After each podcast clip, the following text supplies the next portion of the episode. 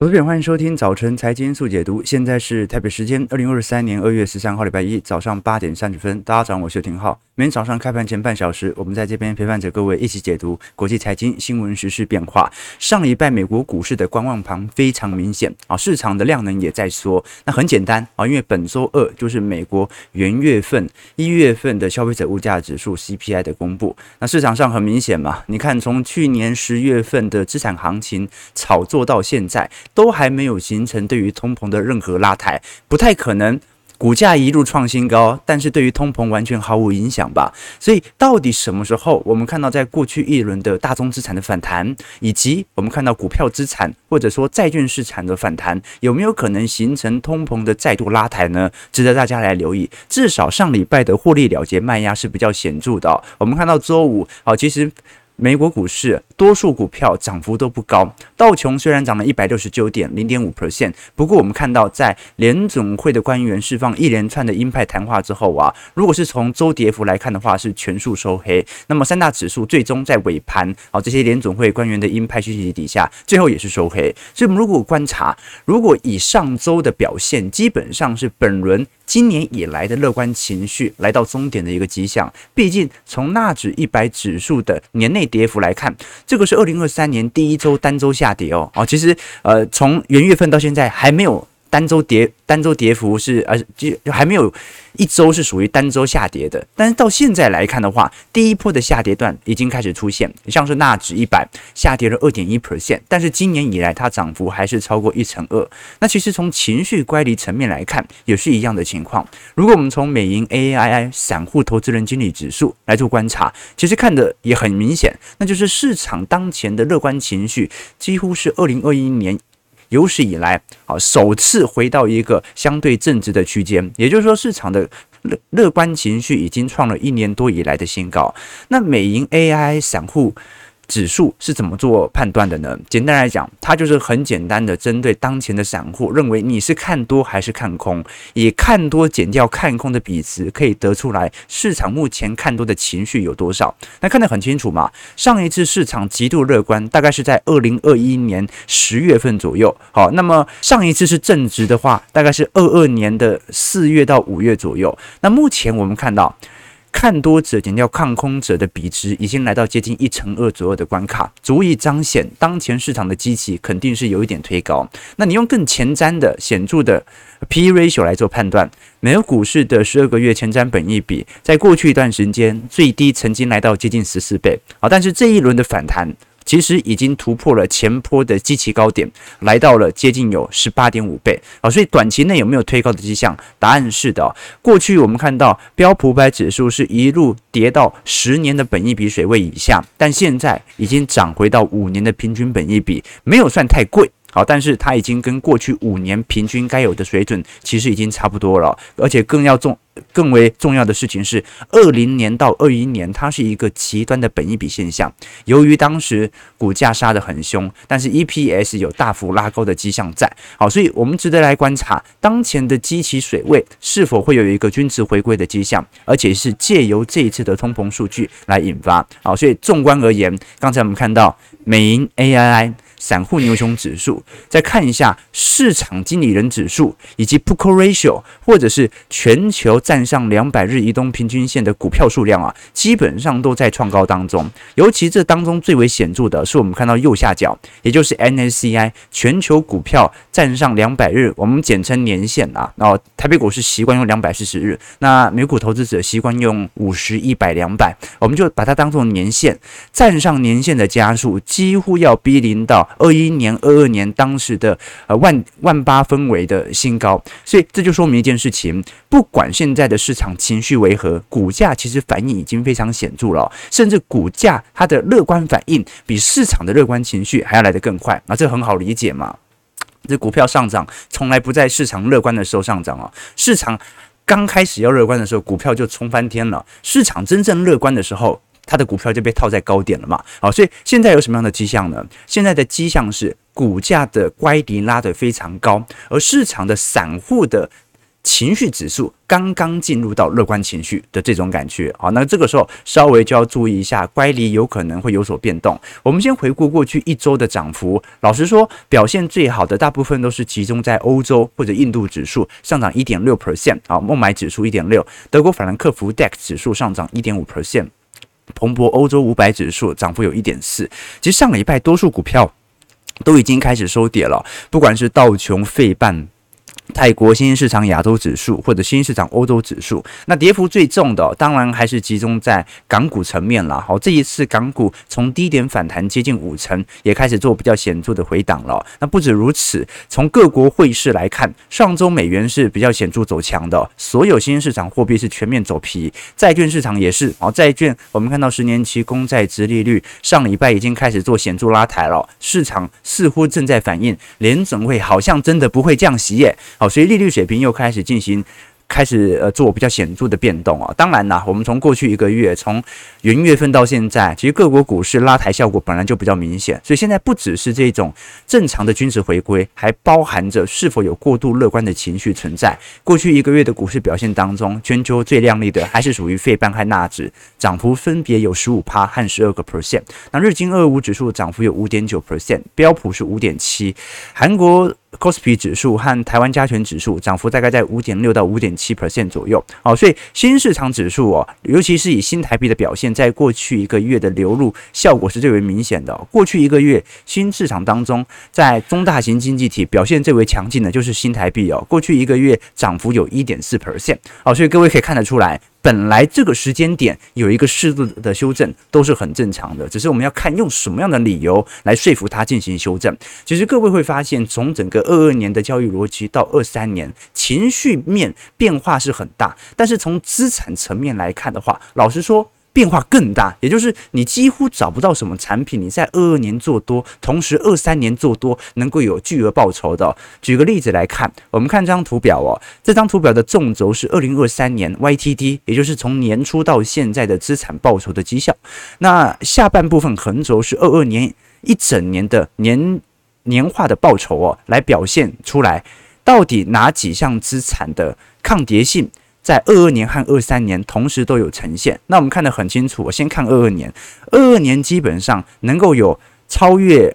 零的报酬的只有三项资产哦，第一个就是属于大宗资产啊，涨幅很多啊，涨幅大概有两成五左右哦。那再来就是属于防御性资产，涨幅大概一成五啊，就我们讲的一些食品股啊，或者是属于啊传产类股。那第三点呢是属于公共适用类股，不过这个涨幅就比较低了。二二年只有这三项标普百指数的板块，还有大宗资产能够明显的超越大盘以及来到正报酬。那二三年呢，我们看到全球资产大反弹呐，所以。大部分的资产表现都十分强劲，而我们过去二二年看到表现最为亮丽的大宗资产呐，涨幅仅仅只有三趴四趴左右哦，这说明它只是因为股票资产大幅的炒作，适度的流入一些资金到大宗资产而已哦，并不是大宗资产目前还是炒作的重点。所以我们看到在右上角，也就是二二年和二三年同步呈现正报酬的，只剩下大宗资产以及我们看到的公共事业。不过呢，这个时候涨幅如果是二二年到二三年呐，都已经开始有非常明显缩窄的吉祥在了。好，所以各位。要理解啊，风水轮流转，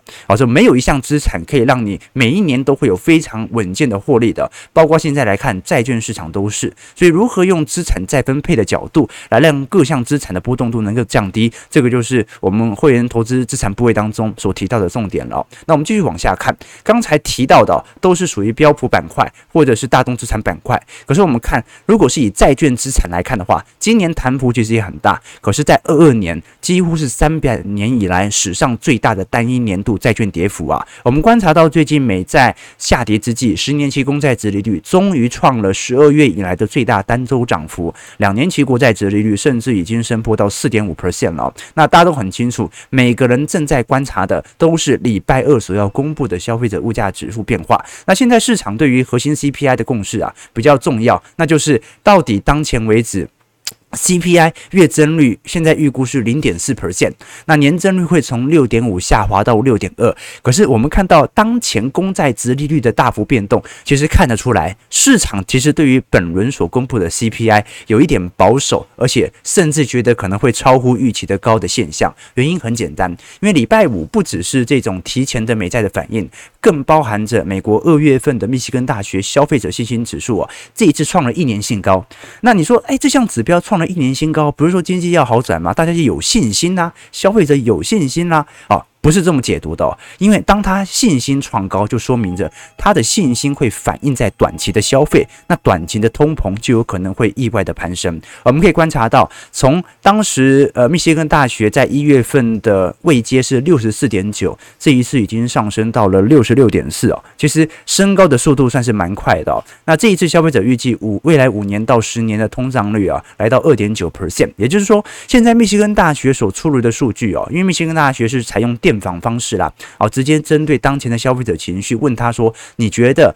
这几周的物价有没有太显著的变动？你的经济状况有没有好转的迹象？那现在来看，消费者对于未来的乐观情绪哦，是有似乎有显著的攀升。那短期的通膨肯定也会有以此拉抬。那这就直接反映在大家对于利率的定价了，就是啊，大家原来没有想象中这么悲观啊，那会不会通膨有意外呢？好，所以我们如果把一九七零年代的两次通膨拿来跟今年来做对照，就产生了政策失误的可能性存在。因为联总会真的如市场预期的在下半年进行利率调降，那很有可能就是一九七零年代两次通膨的重演。包括我们从现在的通膨率红色线跟一九七零年代通膨率来做对照，蛮有一九七零年代呃这个第一波通膨的味道哦啊！如果到时候利率水平没有控好，所以让市场更加相信利率必须维持在高位。那另外一个长期变音哦。是大家对于二月份、三月份的通膨又开始产生新一轮的预期变化，新的重新定价。原因是因为，观众朋友有没有发现，原油在上周突然暴涨了八个 percent 啊？观众朋友，上周美元走升哦，美元走升，然后原油还涨八趴，那到底是什么原因呢？消费突然回归了吗？当然不是。好，俄罗斯在周五正式宣布哦，从今年三月起。每日会减产五十万桶原油，那也激励了原油价格报复性的走高。当然，这一次俄罗斯所释放的谈话，它很明显是要报复西方国家的限价行为。目前，欧元区以及美国已经正式的把俄罗斯的原油价格设定在六十美元以下每桶，那这就使得俄罗斯必须采取一些制衡措施，宁愿维持当前原油价格的高位，也不愿意进行任何啊成本上的控管。我们可以观察到，西德州原油目前已经上扬。到到七十九点七二美元每桶了。那四月份的布兰特原油甚至已经上升到八十六点三九美元哦，这过去一周上涨了八点一 percent。原油其实是有一点筑底的味道在哦。那这种强烈筑底的味道，加上观众朋友知道哦，这个过去一年大家对于今年原油需求的预估哦，大部分在二三年报告出来的时候是没有把中国纳入情境当中的哦，大家是把。中国持续风控当成原油需求的基准点，好，但是我们很清楚嘛，从去年年底到现在，中国突然大规模开放，所以今年每天的石油需求量啊，光是中国就增加一百一十万桶哦，好，这个俄罗斯呃减产了五十万桶，中国每天的需求增加一百一十万桶，哦，那你说石油市场？会不会出现短期内暴跌的现象？难度就突然增加了哦，因为市场的刚性需求突然出现。那当然了，中国内部需求算是蛮软弱的，但是这也解封总比不解封它的需求变化层面还是来得大吧？好，所以这是值得大家来多做一些留意和思考以及变化的。当然了，我们从最近的 P/E ratio 也看得出来，这种短期内的。情绪升高才是当前大家最为需要关心的，因为现在有几种声调嘛。第第一种论调就是啊，股市上涨啊，那可能会激励民众花更多的钱，那进而会加深需求拉升的通膨压力哦。那基本上现在来看，你扣掉能源和食品的呃消费者核心指数哦，其中包括住房、医疗保健、教育啊，它其实还在一种高位盘旋的症状。那最重要的就是，观众你看 P/E ratio 哦。当前的比值，老实说，都算是蛮高的一个位阶哦，就是相对于过去几个月比较起来，好，所以不管是美股投资者哦啊，台股台股还好，台股现在看空情绪比较显著嘛。但从美股投资者、美股的投资情绪，以及从市场的乖离哦，不管如何，它。有没有这项消息，它都得做一个适度的修正，只是它能不能趁机把这个利空给反映掉而已。OK，这个是我们最最近所观察到的一些现象啦。好，那刚才我们说的这些市场的担忧哦，就是美银在过去一周周末所发布的发布的看空报告哦。那美银认为。从通膨数据的公布日的前两日开始，就是美国股市反弹的终结点。而而且美银认为，本轮的下修可能必须要破前低，才会符合当前的 P/E ratio。那也很好预估啦。我们可以从本益比以及从 EPS 的角度来做观察。首先是美银的。呃，从基期的角度来做观察，那就是从本益比哦，美银预估大概最多最多大概就两百一十五到两百二十块左右。那如果你用当前本益比哦，用个十五倍到十七倍来进行预估哦，四千点以上都算贵。那第二点是属于美国。两年期已经十年期的倒挂情况哦，在上一周又开始加剧。那当然啦，我们过去说经济衰退是什么时候？是美国十年期以及两年期公债殖利率的倒挂现象突然翻正的时候啊，这个时候就进入经济衰退了嘛。比如我们看二零二零年三月，当时真正衰退并不是它倒挂啊，是因为倒挂之后开始这个。呃，这个溢价幅度，后面讲的十年期跟两年期的公债的呃这个利差突然快速扩大的时候，哦，比如说两零八年，比如说两千年，各位都有看到比较显著的迹象哦。所以过去我们看到，你看到一零年到一四年哦，当时我们叫做流动性泡沫哦，就是市场撒了这么多的钱，总有一天它缩表，我们必须还债的。两千零二年到两千零七年，我们讲的是房地产泡沫啊，你堆起了这么多的泡沫，迟早要泡沫破裂。一九九五年到两千年所堆起的网络泡沫也是一样。那当前的机器哦，老实说，你说到底具体大家的泡沫在什么地方很难说，毕竟大家已经去估值去了蛮长一段时间了。你硬要说现在有什么资产还是具有强烈泡沫的，很难说。比特币，比特币也破得差不多了。啊，你说 AI 才刚炒作，对吧？啊，NFT 啊，或者啊，美国科技股啊，其实都有蛮明显的去杠杆效果，但是还远远不到过去的均值回归的现象。加上美银从二月份的月度回归，我们可以观察出来哦，二月份哦，其实大部分的日子是属于。上半月有一个先蹲后跳的行情，但是从十五号开始就有非常显著的下弯倾向。那在三月份可能还会有一些拉抬，但是在五月、六月的五穷六绝现象就会形成美国股市的主跌段啊。这个是按照过去的经验显示的。所以不管是从历史的惯性，从目前周期的泡沫，还是从十年期、两年期公债殖利率的现象，或者从当前的 EPS 推照本益比哦，美银都认为目前股价不管如何，它要不要破底？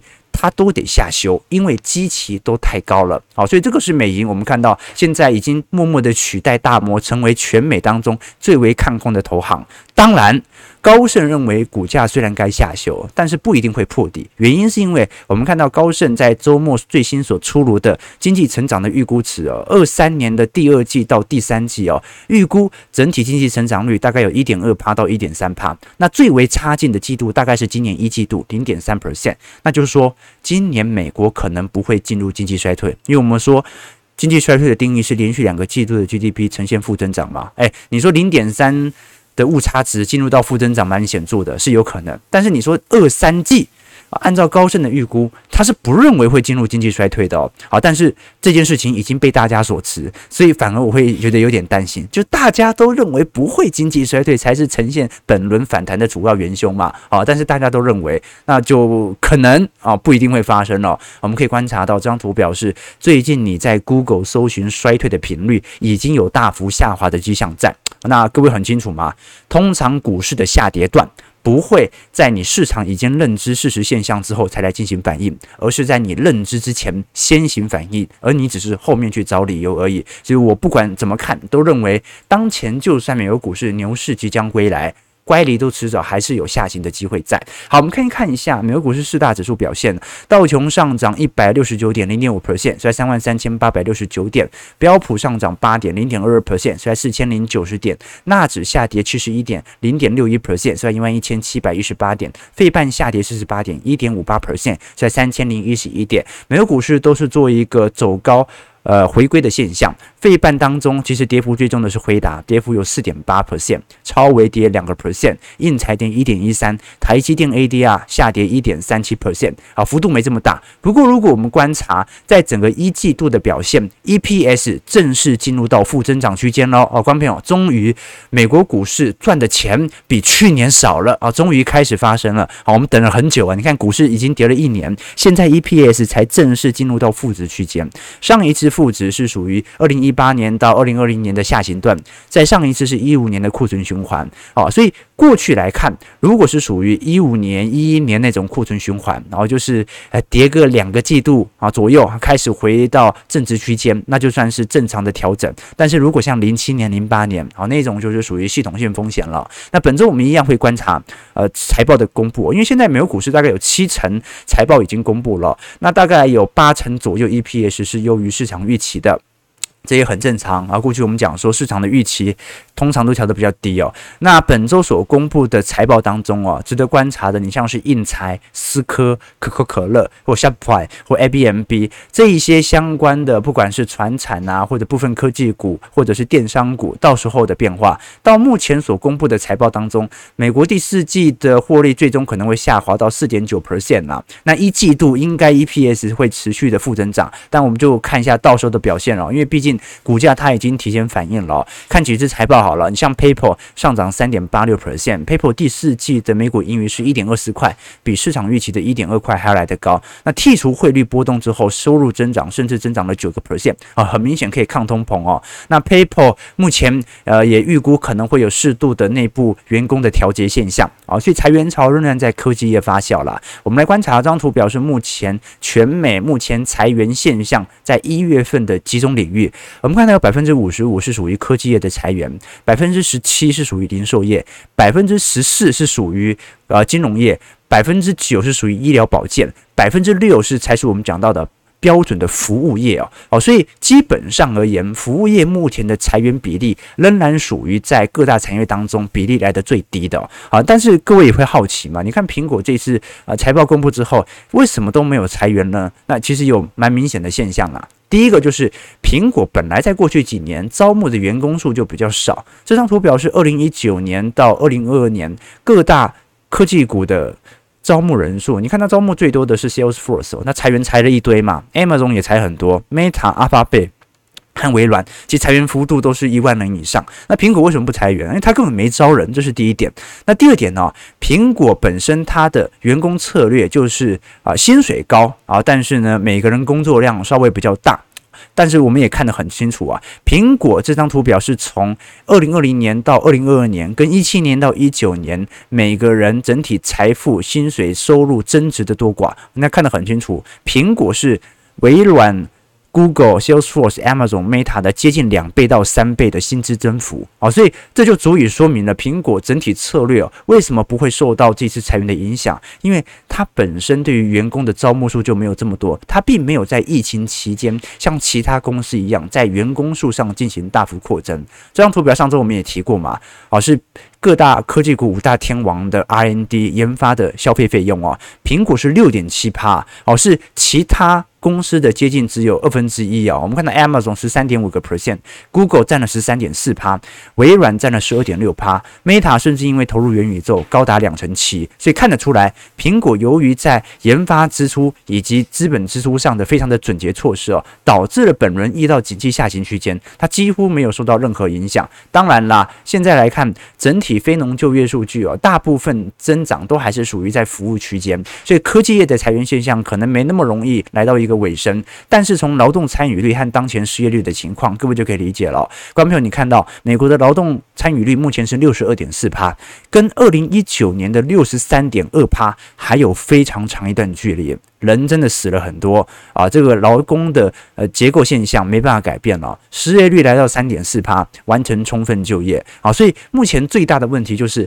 服务业如果还在缺工啊，服务业如果还不裁员，那么今年通膨它始终下行的力度就会比市场当中想象的慢嘛。好，所以企业人数再怎么上扬，它也无法抵得过服务业的缺工人数，那就会让整体员工成本保持在一个高位区间。好，所以你看到美光啊，最近宣布要减减薪二十个 percent，脸书正在筹划新一轮的裁员，好，这都足以彰显科技业和服务业当中的两样钱。好，那这个大概是我们看到啊具体的现况。那当然呢，上周其实公布的财报很多，我们没办法一一解释，就稍微带过一下。你像是网约车 Lyft 哦，在盘中暴跌了五成六，因为第四季的净亏损啊开始。大幅度的扩大扩大，好，这个跟 Uber 就是属于两样钱了。Uber 虽然整体营收的增长力度也没有像市场当中想象这么强劲，但至少它在整体财务面的改革算是蛮显著的。那 Expedia 它是属于旅游预约平台嘛，很多人订机票是用这个软体订的。那你也看到了，过去一段时间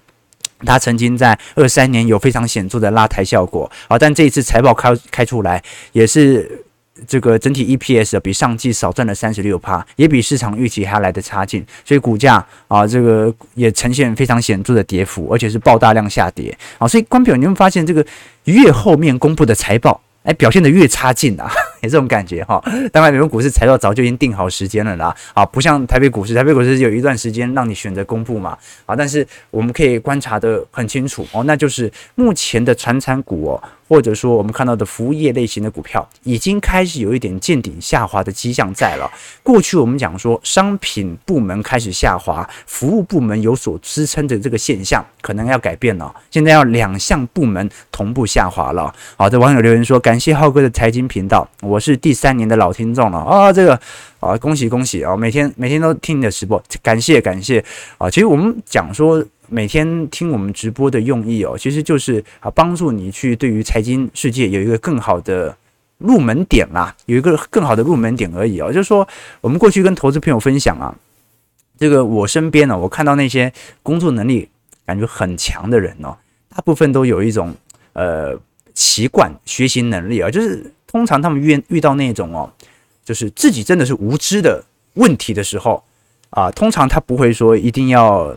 读一本那个教科书来好好的学习哦，大概第一个反应就是我找谁去请教一下，好，所以哦，这个有能力的人大部分都是属于这种啊，他有学习知识的非常好的方式。好，可以帮助他快速的理解。那其实我们希望我们的节目就是做这样的一个用意啊，就是我们希望用啊比较口语化、浅白话的方式来跟各位窥析，用我的角度去思考财经世界的变化。当然，你可以用其他角度啊，这个每个人讲话难免都会有一点主观成分，所以我也欢迎大家有不同的意见都可以讲出来。那有一种说法哦，他说一个人在一个城市生活，至少要有认识四种人。好，一个是公务员。那一个是跑江湖的啊，一个是老师，一个是医生。那为什么要认识这四种人呢？啊，并不是因为他们手里面有特定的资源，是因为他们手里有特定的知识的那个线头。你认识公务员，你就知道这个到底在处理一些文件啊、跑政府流程的时候，到底会遇到什么样的问题，什么样的效率才是最快的？因为你啊，这个跑公务的时候，最麻烦的就是效率问题嘛。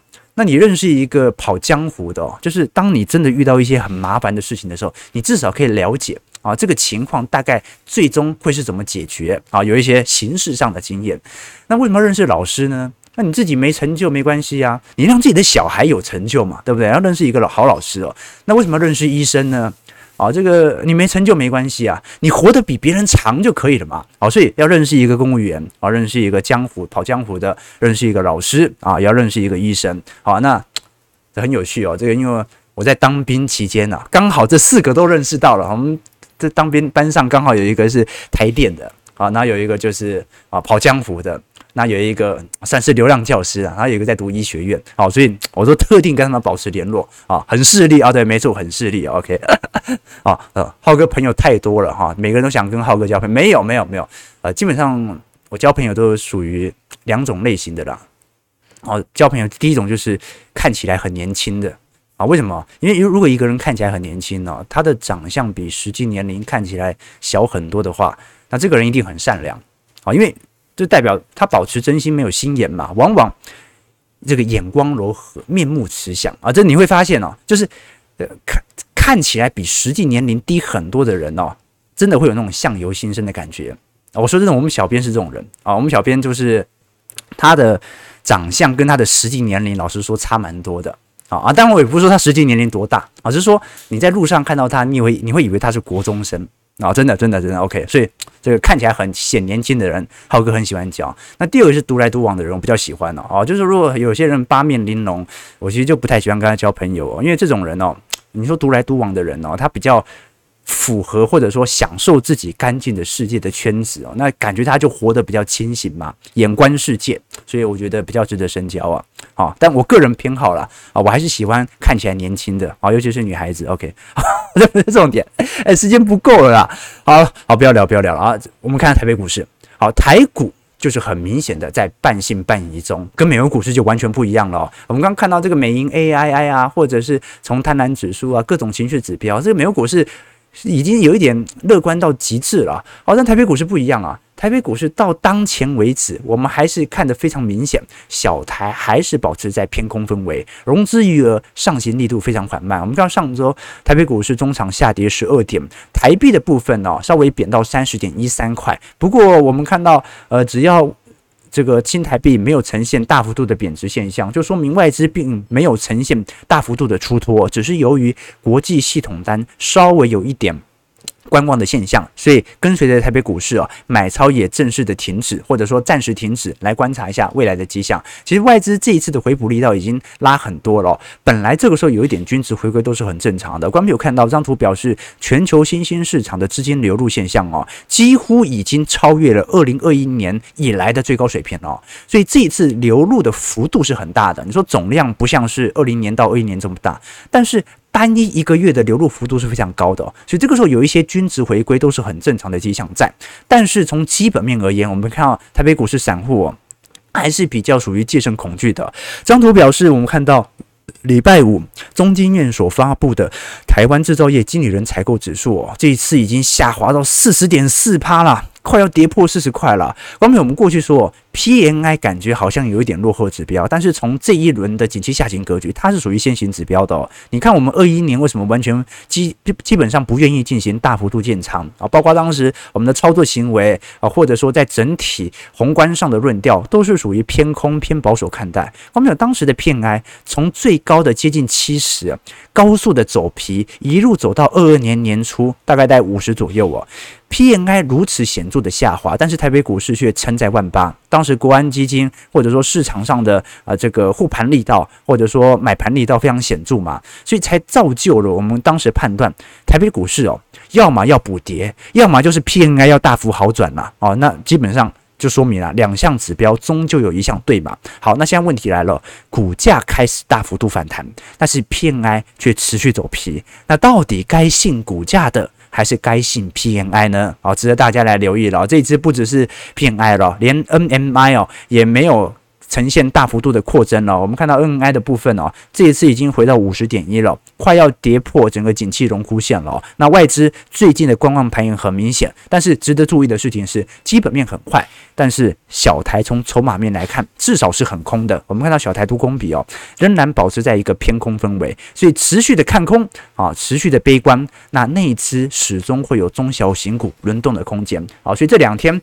加权指数可能观望盘比较明显啊，那可能要等到二月份的不管是利多还是利空释放完之后再来观察。但是这两天中小型股的活泼应该会持续存在。为什么？因为你不玩股票嘛，那我就继续拉喽。好，那最后我们聊一下金融股层面啊。这一次我们看到元月份的金融股的获利出来了，元月只赚了两百三十四亿，年减率六成三呐。观朋友啊，这一次金融股元月份表现仍然十分差劲。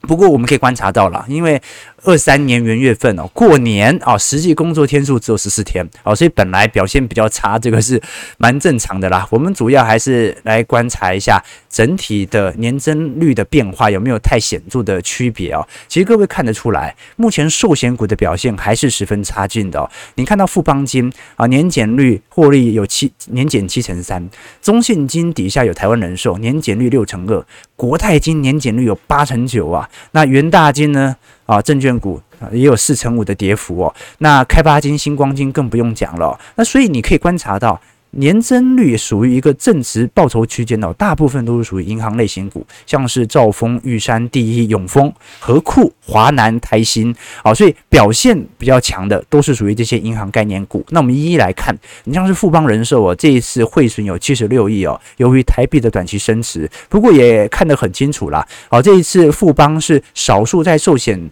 股当中哦，没有进行增资的，所以它的整体操盘的稳健性哦，至少比其他像是开发金和国泰金稍微好了一点哦。那如果你像是玉山金层面哦，这次一月获利增幅有六成三，不过观众朋友要了解到，因为整个升息尾声即将来到。呃，这个结束的未结，所以可能从下半年开始，银行股的基本面就会有正式转坏的迹象了嘛？哦，至少它会提前反映利率的走皮。那永丰金年增率零点八八 percent，中信金元月获利年减率六成二，那主要还是来自于寿险资产的减损，就是台湾人寿哦。国泰金的部分啊，一月份自结盈余就很惨了，年减率八成九，每股所有盈余是零点一一块，但至少它已经连续两个月的亏损情况已经结束了。一月份虽然比获利来的少，但至少还赚了一点钱吧，对吧？那元大金的部分就更不用讲了啊，单月获减。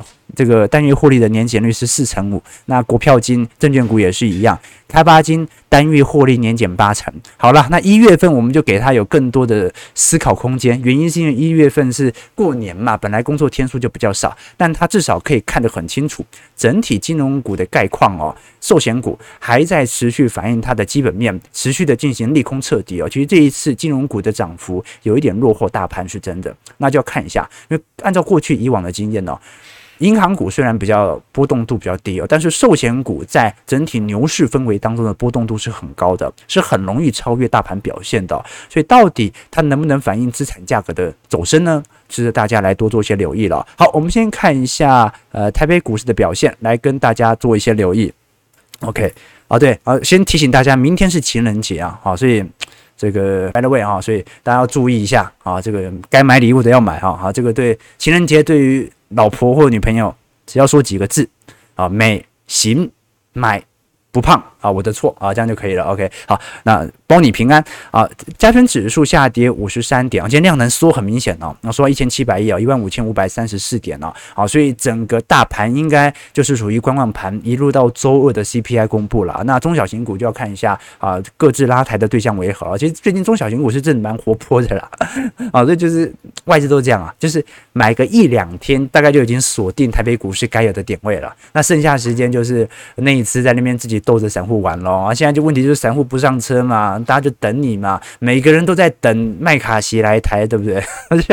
上一次裴洛西来台，台币股市硬是多跌了两周啊。那这一次麦卡锡啊，不知道会不会跌哈？可能市场已经习惯了。九点零七分，我们看一下投资朋友的几个提问。OK，OK，这个有没有情人节成分股啊？南帝嘛，对不对？OK，好，这个涨多就是最大利空，没错。